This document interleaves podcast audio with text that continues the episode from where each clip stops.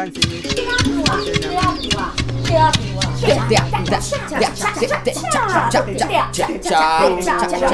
no ar. Teatro no ar.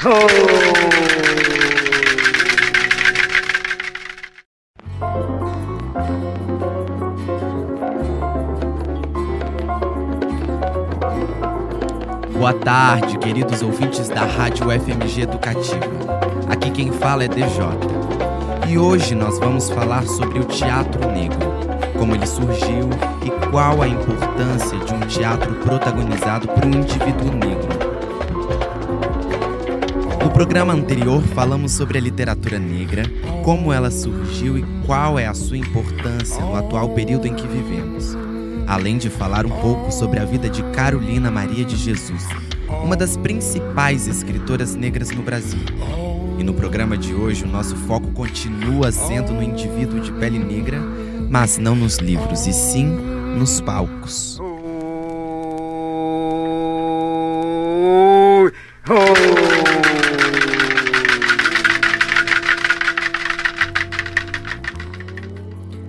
Abdias do Nascimento foi um poeta, dramaturgo, político, artista plástico, escritor e um dos principais ativistas pelos direitos humanos, criando vários movimentos e projetos relacionados a vivências e histórias do povo afrodescendente no Brasil.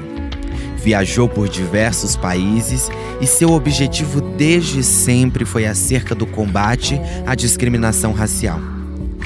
Abdias do Nascimento foi responsável pela formação da primeira geração de dramaturgos, atores e atrizes negros, criando o TEM, Teatro Experimental do Negro. O movimento TEM surgiu no Rio de Janeiro no ano de 1944. A intenção de Abdias do Nascimento ao criar o TEM foi de resgatar toda uma cultura e resguardar a identidade de seu povo negro. O movimento tem favoreceu a criação de novas dramaturgias e produções teatrais negras no Brasil.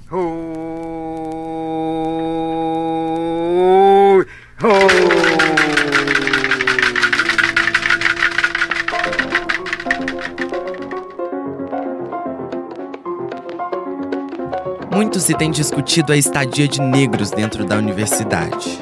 As estatísticas têm mudado, com base em dados fornecidos pelo Instituto Brasileiro de Geografia e Estatísticas, desde 2005, o percentual de negros que ingressam em universidades por todo o Brasil tem aumentado significativamente. Tendo em vista esses avanços, é possível dizer que o Teatro Universitário da UFMG participou e participa ativamente na construção e resgate da cultura negra. No ano de 2017, o professor do teatro universitário, Rogério Lopes, ficou responsável pela formatura, que é realizada anualmente. Ao se deparar com uma turma onde pelo menos metade era formada por alunos negros, decidiu então propor um texto de montagem muito ousado. A proposta de encenação apresentada para a turma era baseada não em um texto, mas dois. Suas propostas foram os Negros, uma clowneria do autor Jean Genet, e A Cerimônia, de Fernando Arrabal, ambas relativas ao universo do teatro do absurdo. A questão é que havia uma especificidade no texto de Os Negros. O autor Genet havia deixado uma rubrica dizendo que o texto só poderia ser interpretado por atores negros. Sendo assim, a turma foi dividida em duas partes uma composta por atores negros e a outra por atores brancos. Eu tenho a felicidade de participar deste espetáculo e chamei um colega de cena para falar um pouco mais sobre o processo. O que se refere ao processo de criação das cenas dos negros foi de uma forma bem prática, porque nós já tínhamos o texto já estabelecido, indicado pelo diretor, e o, a forma como nós trabalhamos foi a seguinte: a gente foi por partes e pensando e, e seguindo cronologicamente ele mesmo. Por, até pelo fato do texto ser um texto assim bem denso, de uma compreensão assim, vamos dizer assim, um pouquinho mais puxada, até para é, facilitar nesse, é, na nossa forma de ver, né, de entender o que o texto se tratava, a gente, como os encontros eram diários, a gente se encontrava o, todo dia, trabalhava em cima de uma parte nova do texto, de onde nós tínhamos parado, passávamos o que a gente já tinha construído, do início até de onde paramos, e continuávamos e logo depois continuávamos é, a construção ali mesmo com um grupo. Felizmente o projeto deu continuidade e hoje o Espetáculos Negros faz parte de um projeto de extensão da UFMG, que chama-se TU Produção e Memória. O Espetáculos Negros já se apresentou em alguns festivais, como VAC, Verão Arte Contemporânea, FITUB, Festival Internacional de Teatro Universitário de Blumenau, o Festu, no Rio de Janeiro, Segunda Preta em Belo Horizonte e agora terá a honra de participar do FETO, Festival Estudantil de Teatro em Belo Horizonte. Oh.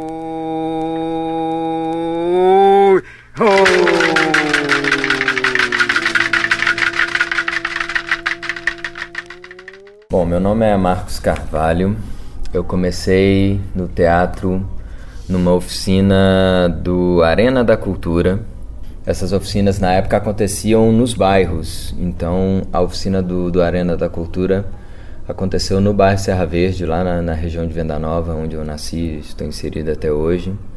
E lá eu acabei tendo o contato com o meu primeiro mestre de, de, de teatro, que foi o Gil Ramos e aí, não só a oficina do Arena da Cultura, mas eu passei também a frequentar outras oficinas que ele ministrava, de circo, de palhaço.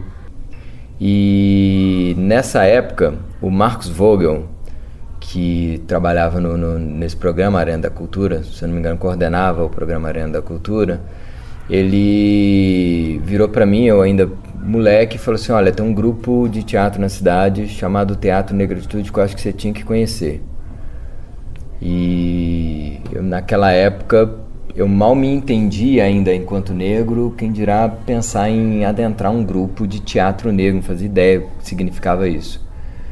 Mas um dia ele insistiu, ele falou comigo: Ó, oh, o grupo vai apresentar amanhã no FIT e queria que você fosse ver. E aí eu fui para assistir.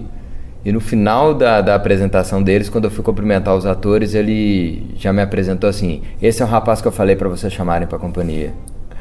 E aí o grupo ficou meio sem graça e ficou de conversar comigo. E sei lá, algum tempo depois, o, o a, uma, uma produtora da companhia me ligou, Luciana Gonçalves, na época produtora da companhia, me ligou ou seja, um ano depois da minha primeira oficina de iniciação teatral, eu já era ator do Teatro Negritude, assim, buscando me profissionalizar.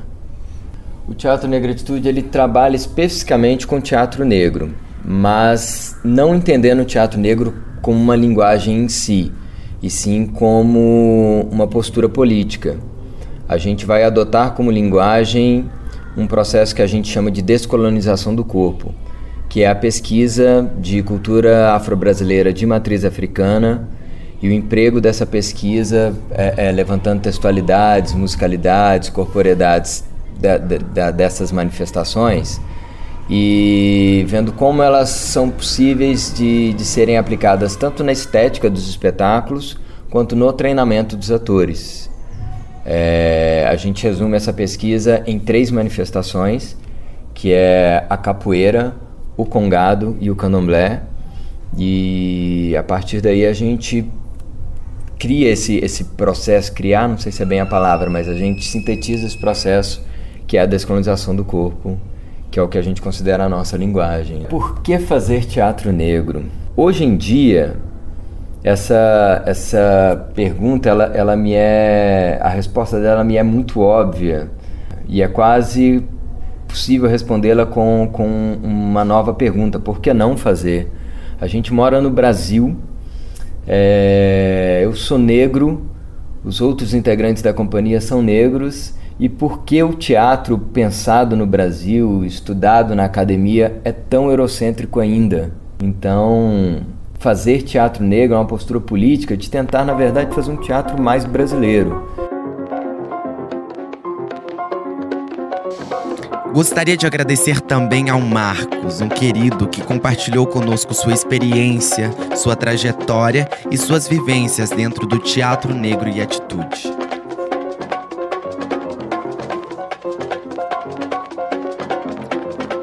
Em Belo Horizonte, o grupo de teatro Espanca promove um evento que chama-se Segunda Preta.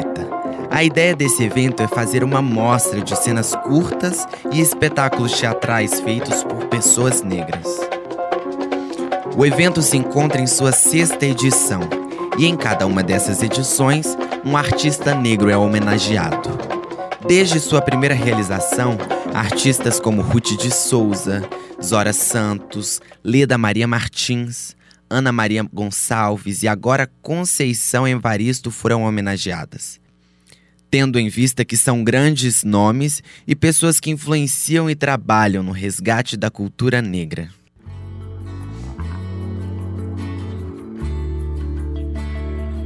Vocês acabaram de ouvir Teatro no Ar.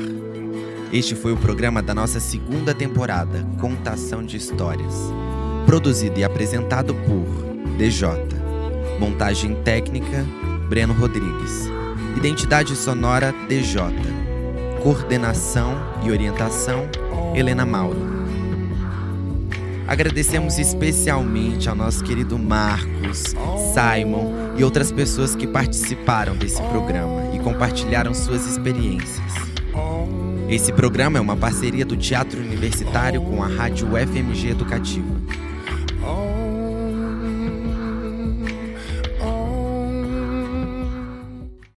Você ouviu?